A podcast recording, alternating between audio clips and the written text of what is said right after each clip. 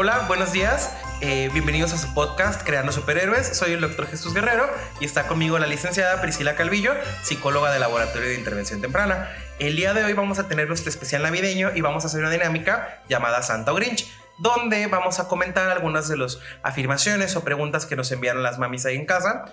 Eh, Santa, vamos a decir en el caso de que la afirmación sea correcta o sea algo cierto, y eh, Grinch en caso de que sea un mito o algo equivocado.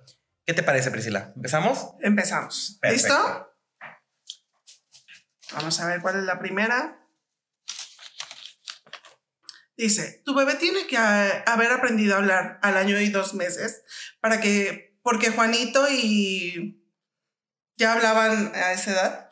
Ok, entonces yo creo que estaríamos de acuerdo en que es Grinch totalmente. Sí. O sea, eh, es importante recordar que el neurodesarrollo tiene periodos muy grandes de intervalo donde es válido adquirir una habilidad. Por ejemplo, si hablamos del balbuceo, un bebé tiene que balbucear desde los 4, 6 meses, empieza con el babá, dada. Para el año ya tiene que haber dicho las primeras palabras, pero se vale que quizás a lo mejor 13, 14 meses estemos en este proceso de consolidar las primeras palabras y frases de dos palabras a los dos años ya tuvo que haberlo alcanzado, pero tenemos que estos periodos son muy amplios. Entonces, no, está, correcto que un bebé tenga un periodo eh, individual de cómo desarrollar el lenguaje, pero no necesariamente tiene que ser igual que los hermanos o los primos. Sin embargo, sí hay periodos límites para generar una habilidad. Lo más importante para mí aquí sería eh, estar al pendiente de cómo va el desarrollo, estar observando e intervenir en caso de que veamos una desviación o una situación de estancamiento. Oye, vamos a la siguiente. Si quieres que tu hijo o hija sea inteligente, tienes que comprarle juguetes educativos y tarjetas educativas. Ok, yo creo que es como un Santa disfrazado de Grinch. O más bien el Grinch no disfrazado de Santa, que, que pasaba todo el tiempo. Pues, ¿Qué opinas al respecto, Pris? Pues mira, en cierto mo- modo sí necesitamos, pero no es lo único. Lo más importante son los juegos más lúdicos, didácticos, que el niño esté en movimiento. Pero depende de las edades. Claro, y muchas veces incluso los niños consiguen jugar sin juguetes, ¿no? Esta parte, por ejemplo, del juego simbólico, donde hasta con la manita hago eh, un arco, una pistola, o por ejemplo, eh, jugar al papá, a la mamá, al doctor, eh, mil cosas, ¿no? Donde realmente un objeto puede representar algo. Y este proceso del juego simbólico, donde a lo mejor mi termo puede ser un carro y lo voy a mover, es esencial en el neurodesarrollo, porque es la capacidad de imaginar y es la capacidad de representar algo en un objeto que, que a lo mejor no simboliza precisamente eso, que puede simbolizarlo. Entonces, mm, es una pregunta ahí medio complicada. Y algo también importante que la inteligencia no es algo que eh, exclusivamente se determine por la calidad de los juguetes o la calidad de intervención. Tiene muchos factores, o sea, tanto lo genético como lo ambiental. Vamos a la siguiente. Dice, ¿los niños deben comer mucho para crecer fuertes? Pues yo creo que más que cantidad tiene que ver, o sea, sí cantidad, pero también calidad. O sea, en este aspecto nutricional, o sea, creo que eh, por muchos años se asoció como que esta parte de un peso alto a salud. Y no necesariamente, o sea, en pediatría, por ejemplo, nosotros el peso lo calculamos en centilas. ¿Qué es esto? A lo mejor mi niño a los cuatro años, de cajón nosotros decimos que a los cuatro años un niño tiene que pesar 20 kilos, pero quizás los 17 kilos quedan perfectos para Luisa, que es una niña que mide, no sé, 110 y para ella está favorable. Y teniendo en cuenta también su genética, la altura de los papás, el peso, la alimentación, inclusive la etnia tiene mucho que ver. Entonces, no, creo que es una afirmación a lo mejor muy, eh, ¿cómo decirlo? Eh, engloba un poquito de toda la esfera grande. Entonces yo diría Grinch totalmente.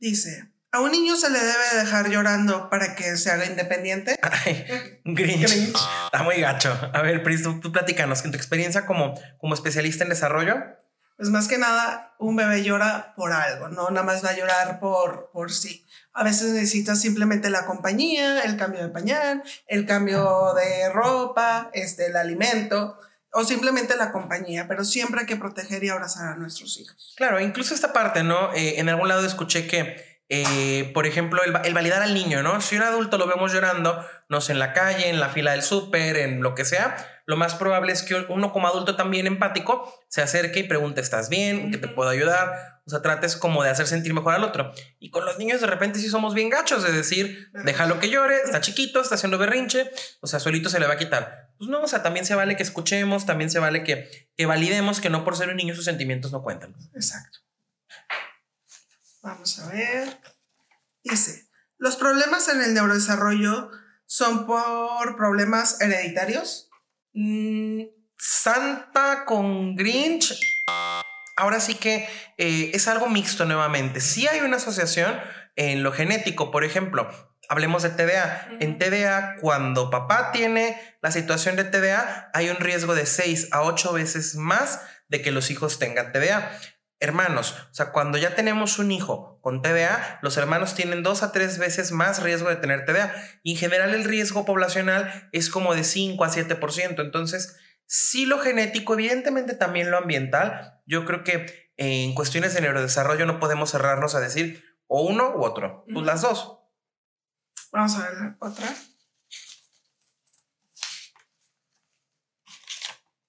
Jugar es divertido, pero no sirve para aprender. Grinch. Platícanos, ¿qué importancia tiene el juego en el desarrollo? Uy, es súper importante, sobre todo para el, el, niño en su neurodesarrollo. Sirve para desde ser independiente, eh, comenzar a hablar, gatear. O sea, si me voy desde los seis meses, desde ahí debemos empezar a jugar con nuestro bebé. Claro, y recordando, por ejemplo, mis clases de crecimiento y desarrollo en la facultad, recuerdo que en una pregunta que nos hicieron, ¿cuál es la característica más importante del niño?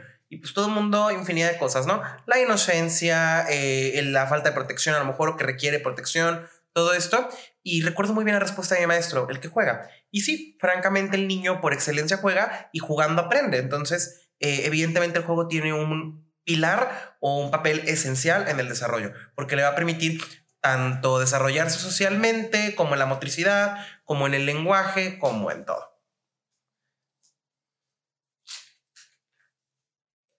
Asperger y autismo son diferentes?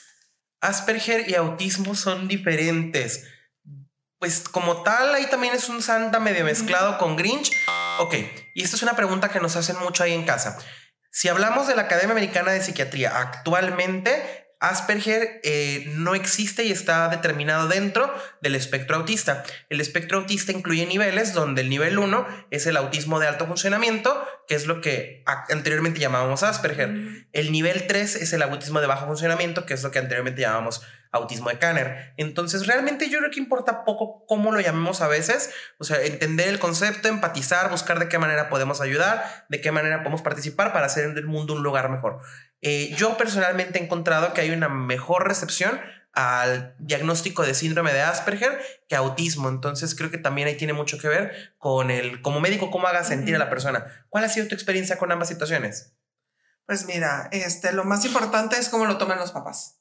Claro. Si aceptan el diagnóstico, tenemos una funcionalidad y un neurodesarrollo que saca el mayor potencial del niño. Claro. Pero si en cuanto escuchan autismo y sobre todo lo que dices, de que ahora el DSM5 dice que es el Asperger es autismo funcional, entonces se vuelve así complicado y se asustan. Y justo como dices, el cómo lo, lo tomen los papás, ¿no? Me acuerdo mucho que decían eh, una frase que escuché en un congreso, los papás quizás no se acuerden de ti, pero se acuerdan de cómo los hiciste sentir. Entonces, creo que es muy importante tener eso en cuenta. A lo mejor no invalidar el decir, no, no existe eso, o sea, pero sí tener en cuenta que hay una eh, nosología, hay una clasificación internacional y que en este momento sale a lo mejor de, pero no porque no exista, sino porque se está definiendo cuál es el mejor término para una entidad que existe y que está presente y que siempre ha estado presente. Muy bien, vamos a la siguiente.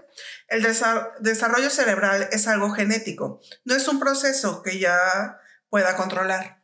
Ok, eh, como que santa, pero queriendo ser ahí Grinch sí es un proceso genético, definitivamente. O sea, nosotros ya traemos determinado cómo vamos a evolucionar, pero nuevamente hay muchos factores en el ambiente que lo pueden modificar. Hablemos, por ejemplo, de la nutrición. Definitivamente, un niño que está desnutrido o con malnutrición, por supuesto que va a tener un impacto negativo en el desarrollo. Anemia, eh, evidentemente la estimulación. Eh, ¿Qué puedes opinar al respecto? Por ejemplo, ¿la falta de estimulación en un niño impacta negativamente en su desarrollo? Claro. ¿De qué manera? Simplemente afecta desde el comienzo del gateo, el balbuceo, el caminar. O sea, el juego es muy importante, sobre todo para el neurodesarrollo del niño. Ok, y por ejemplo, digo, yo no participo tanto de esta parte, pero para ti es muy evidente el antes y el después de una terapia en un niño. Mucho, porque hay muchos niños que llegan que no juegan. Ok. Que no saben jugar. Entonces aquí aprenden a jugar, a utilizar los juguetes como debe de ser. Claro. Entonces esto les, ah, nos da un parteaguas de, del niño que llegó al niño que es ahora. O incluso esta parte, digo, eh, me toca escuchar un poco de lo que comenta psicología aquí dentro de SIN.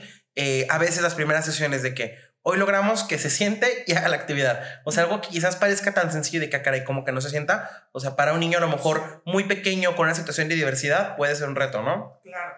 Sobre todo el que paren, el que pierdan el miedo de estar en un lugar desconocido sin sus papás. Claro. Y el trabajo individual. Claro. Ok, vamos a la siguiente. El verdadero aprendizaje comienza en el preescolar. Mm, Grinch, totalmente. Sí, no. Empieza desde los cero meses. Claro, o sea, definitivamente desde que el bebé nace existe un aprendizaje donde nace el bebé, está esta mente indiferenciada, donde el bebé es todo lo que existe a su alrededor, el bebé es la leche que bebe, el bebé es la mamá que lo amamanta, o sea, no, no tiene una conciencia del entorno. Y posteriormente va aprendiendo que el bebé no es todo lo que hay, que la madre es algo que se puede separar de él que no porque esté ausente no existe, o sea, definitivamente todo el crecimiento, incluso el primer año, es aprendizaje, se generan estas huellas nésicas donde eh, un proceso, por ejemplo, el tener hambre y el ser alimentado le genera una huella al bebé de que sus necesidades son, eh, híjole, me voy a meter en un pleito con la RAE, son se satisfacen sus necesidades eh, o no lo hacen. Entonces, evidentemente, esto genera un impacto eh, en el aprendizaje y en el desarrollo del bebé. Pero sí, desde que nace. Vamos a ver. ¿La producción de nuevas conexiones cerebrales se detienen en la vejez?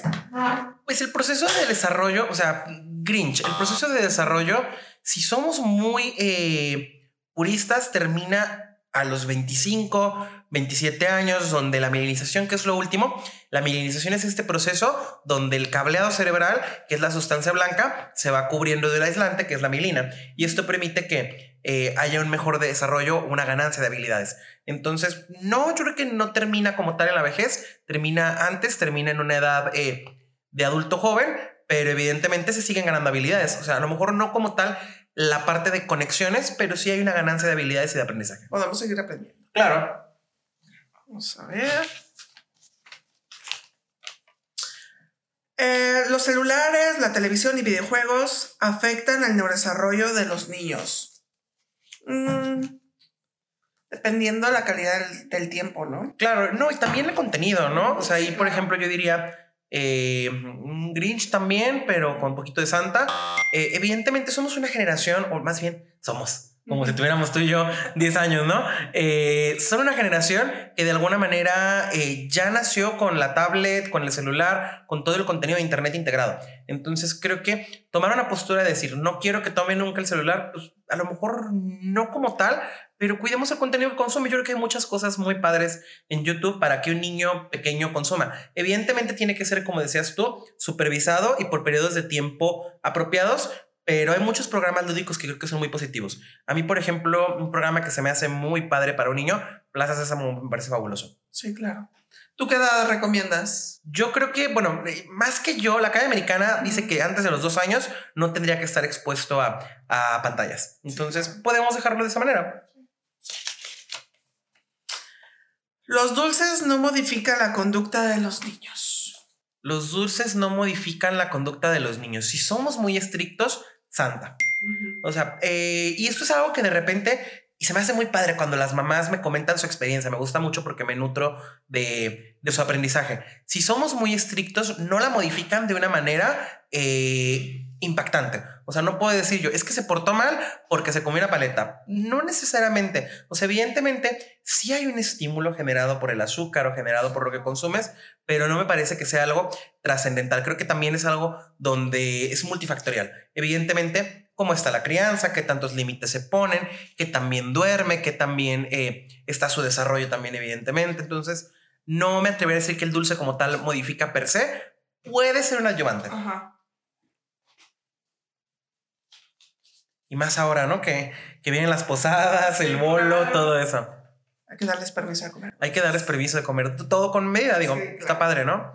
Todos los niños con TDA y eh, H tienen problemas de conducta. Mm. Grinch, totalmente. Eh, recordemos que cuando hablamos de déficit de atención, tenemos tres esferas. Tenemos una esfera de inatención, tenemos una esfera de hiperactividad con impulsividad y tenemos una esfera mixta.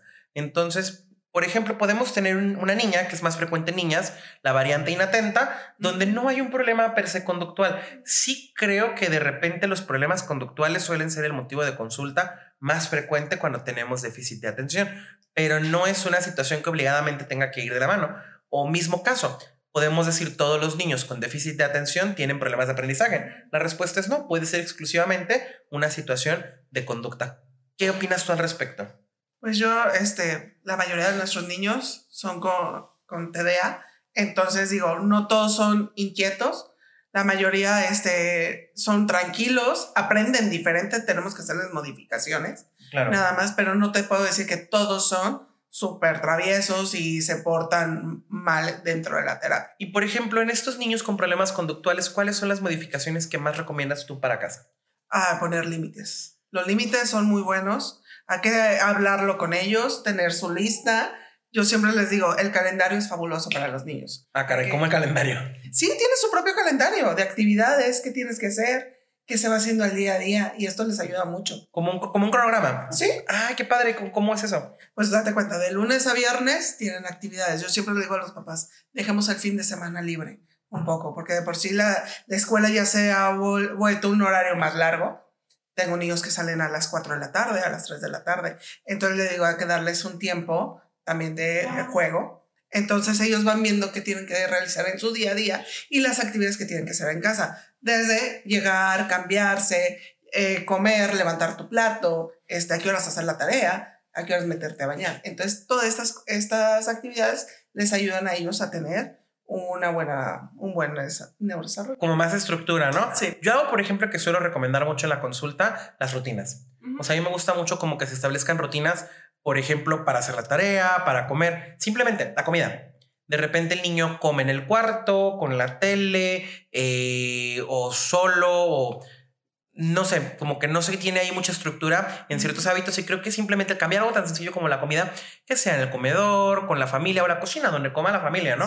Eh, de repente no nos paramos de la mesa hasta que terminamos, no nos paramos todo el tiempo, porque evidentemente si mi niño es hiperactivo, pues va a ir que al baño, que al agua, que al perro, que a ver si ya se metieron a la casa. Entonces, evidentemente el que podamos estructurar una comida pues es algo tan sencillo y que va a generar repercusión en la escuela, porque un niño que tiene la capacidad de completar una comida en casa, pues fácilmente va a poder completar quizás una clase o una actividad en el kinder. Entonces, me parece que muchas de las conductas que se presentan en la escuela pueden ser replicadas desde casa. Sí, claro.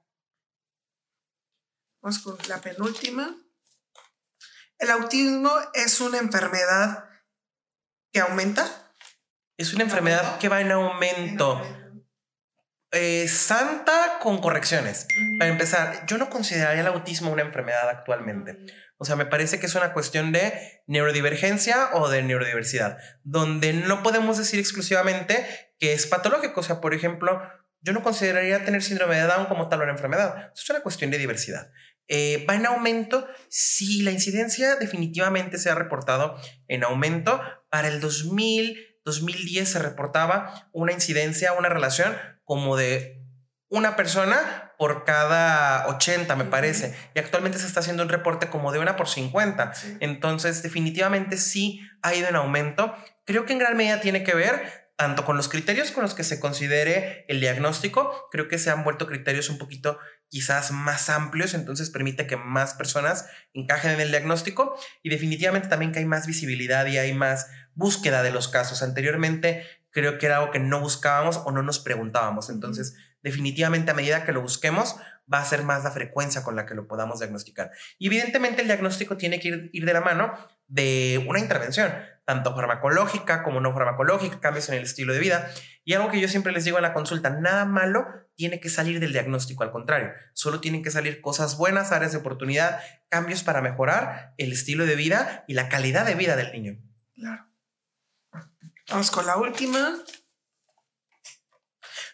Los medicamentos se toman, pero siempre en TDAH. ¿Se toman para siempre en TDA? No, no necesariamente. Y eso es una pregunta muy frecuente, fíjate. De repente me pasa mucho que eh, las mamás se angustian por cuánto tiempo lo va a tomar. Bueno, les voy a echar la cantareta que siempre les echo en la consulta. Lo primero es, los medicamentos no dañan el riñón, no dañan el hígado. Algo importante también es que no generan dependencia. Ninguno de los medicamentos que usamos para el manejo de déficit de atención genera eh, adicción o genera que no se pueda retirar más adelante.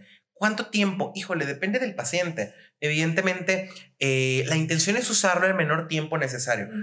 ¿Cuánto va a ser eso? El niño me lo va a decir. Eh, por ejemplo, a lo mejor si mi, mi problema es principalmente de aprendizaje, si el niño logra nivelar, si logra tener estrategias para mantenerse en el carril de aprendizaje de los demás compañeros, porque quizás es inatento, eh, excelente, lo podemos empezar a disminuir y eventualmente retirar. Pero si el niño o la niña se está beneficiando del fármaco porque me ayuda realmente a tener la química necesaria para mantener mi atención, es fabuloso. O sea, lo dejamos ahí un tiempo hasta que tenga esas estrategias y que el niño realmente no, no tenga una repercusión negativa por una situación que sale de su control, como es la inatención. Porque de repente también está bien gacho, oye, que, que digan, es que Juanito no se quiere concentrar o Juanito no, no le gusta o es que es perezoso. Pues no, realmente es una cuestión que le resulta muy difícil porque su cerebro no favorece este proceso o esta función ejecutiva. Muy bien, ya terminamos. Ok, eh, habíamos platicado ahí de eh, super juguetes para los superhéroes. ¿Qué juguetes recomendamos como para eh, los papás o para Santa Claus en esta Navidad? No sé si tengas alguna sugerencia, pero tú que trabajas con mucho con juguetes. Bueno, a mí me encantan mucho los juguetes de madera que sean muy lúdicos, que puedan ser, que un solo juguete tenga variedad.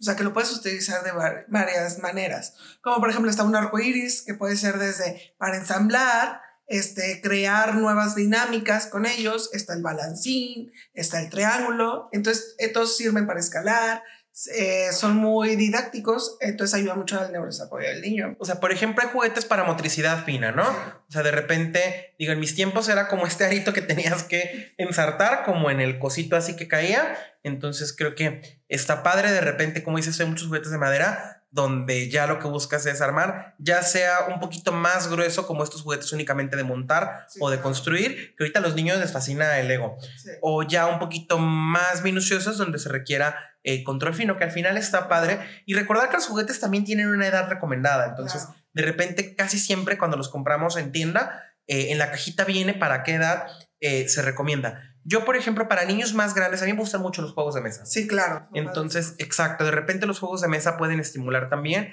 eh, algunas funciones ejecutivas. Por ejemplo, está este juego que lo pueden comprar ustedes en Amazon o en Mercado Libre, el doble o el Spotted, que es un juego donde lo que se busca fomentar es la atención. Tienes dos cartas con figuras, donde siempre va a haber una figura similar y tienes que posicionar tu carta arriba de la, del monte o del mazo en cuanto encuentras la figura idéntica. Entonces, lo que estamos trabajando es Exacto, ojo mano, velocidad de procesamiento, atención. Entonces creo que de repente los juegos de mesa, aparte de ser muy divertidos, hay como algún tipo de aprendizaje oculto que está muy padre. El ajedrez, por ejemplo, que es mucho juicio, mucho razonamiento. Eh, a lo mejor juegos un poquito más típicos, el memorama, la lotería. Eh, todo eso también trabaja eh, funciones ejecutivas. No sé si tengas lenguaje, por ejemplo, algún juego en particular lo podría estimular. Está la lotería, este, Hoy se me fue. Es una lotería que trae un, este, un aparato y te va diciendo. Entonces tú tienes que, hasta que repitas la palabra, te va a dar la carta para ah, qué padre. Sí, está muy padre. No, me he fijado. Fonológico, o sea. Me he fijado que ustedes aquí también utilizan loterías, pero medio modificadas. o sea, no es esta de que buenas las caras. Entonces, hay loterías con colores, hay loterías con, las, o con los animales, que eso también de repente como que jugar a lo mejor con, con el modificar un juego clásico puede ayudar, los números, las letras, todo eso, claro, puede hacer que se reafirme eh, más fácil. Y por ejemplo, recordar también esta parte del juego simbólico, donde, no sé, por ejemplo, un enuco, un bebé, donde puedes estimular el juego simbólico, darle de comer, dormirlo, que para mí algo que recomiendo mucho, sobre todo en situaciones de eh, espectro autista donde el juego simbólico es esencial, recordar que pues, los juguetes no tienen género, entonces estaría padrísimo también que podamos usar el nenuco con un niño, o sea, para estimular esta parte de, del simbolismo de, mira, dale de comer, no haga ruido porque se va a dormir, o sea, todo esto evidentemente para el niño es un proceso donde le va quedando más claro lo que es jugar con imaginación, ¿no? ¿Alguna otra recomendación? ¿Hay un juguete que no recomendarías? No, realmente todos tienen sus pros y sus contras, pero todo debe de ser con medida, hasta los videojuegos. Los videojuegos son buenos, también los juegos de las tablets, o sea, son buenos. Nada más hay que asegurarnos del tiempo que van a utilizar. Claro, yo te puedo decir, yo fui un niño que creció con videojuegos y la verdad es que eh, mi rendimiento académico siempre fue muy bueno, pero creo que ahí lo que es más importante, uno, el tipo de videojuego que está consumiendo, por supuesto, eh, el niño, porque hay videojuegos que sí van cargados de mucha ah, violencia y eso, por supuesto que no está tan padre. Inclusive hasta para la violencia tiene que haber ciertas edades, ¿no? Y... Eh, hay videojuegos también que van cargados de mucho aprendizaje, videojuegos muy lúdicos, videojuegos que también trabajan, por ejemplo, el lenguaje. Yo te puedo decir que el primer maestro de inglés definitivamente fue el Nintendo, hasta de japonés yo creo. Entonces, eh, hay cosas buenas dentro de los videojuegos, pero evidentemente hay que supervisar muy bien el tipo de, de, contenido. Un juguete que, por ejemplo, yo no recomendaría tanto los juguetes bélicos. O sea, de ah. repente cuando tienen como como que la pistola o la navaja, o sea, digo. Pero fíjate que ya se han dejado de usar, ya no es tan común. Por eso no los mencioné. O sea, casi ninguno de mis niños llegan y me dicen con una espada, una pistola, casi no. Ahora que lo dices, sí es cierto, porque yo me acuerdo a la salida de mi escuela, pues lo que te vendían eran pistolas, navajas, eh, espadas, todo esto. Creo que cada vez lo vemos menos. Qué bueno, bien por, bien por los vendedores. Eh, ¿Algún otro juguete que no recomendarías? Ahorita no se me viene una. No sé, por ejemplo, yo creo que celulares a lo mejor en un niño pequeño no sería eh, lo ideal. Para empezar, creo que es complicado supervisar el contenido que un niño. Eh, al que un niño accede a las 24 horas. Entonces, el que un niño a lo mejor a los 8 años tenga un celular se me hace difícil. Evidentemente, hay, hay todas estas aplicaciones de control parental, de poder supervisar, de poder restringir, pero híjole, mucha tecnología y luego de repente los niños les saben mover mejor que uno. Entonces, ¿para qué nos arriesgamos? Muy bien, pues eso ha sido todo. Eh, les damos la despedida de nuestro podcast, Creando Superhéroes, y los invitamos a seguirnos en nuestras redes sociales. Sin te dice cómo, en Instagram y en Facebook, y Creando Superhéroes en Spotify y YouTube. Hasta la próxima.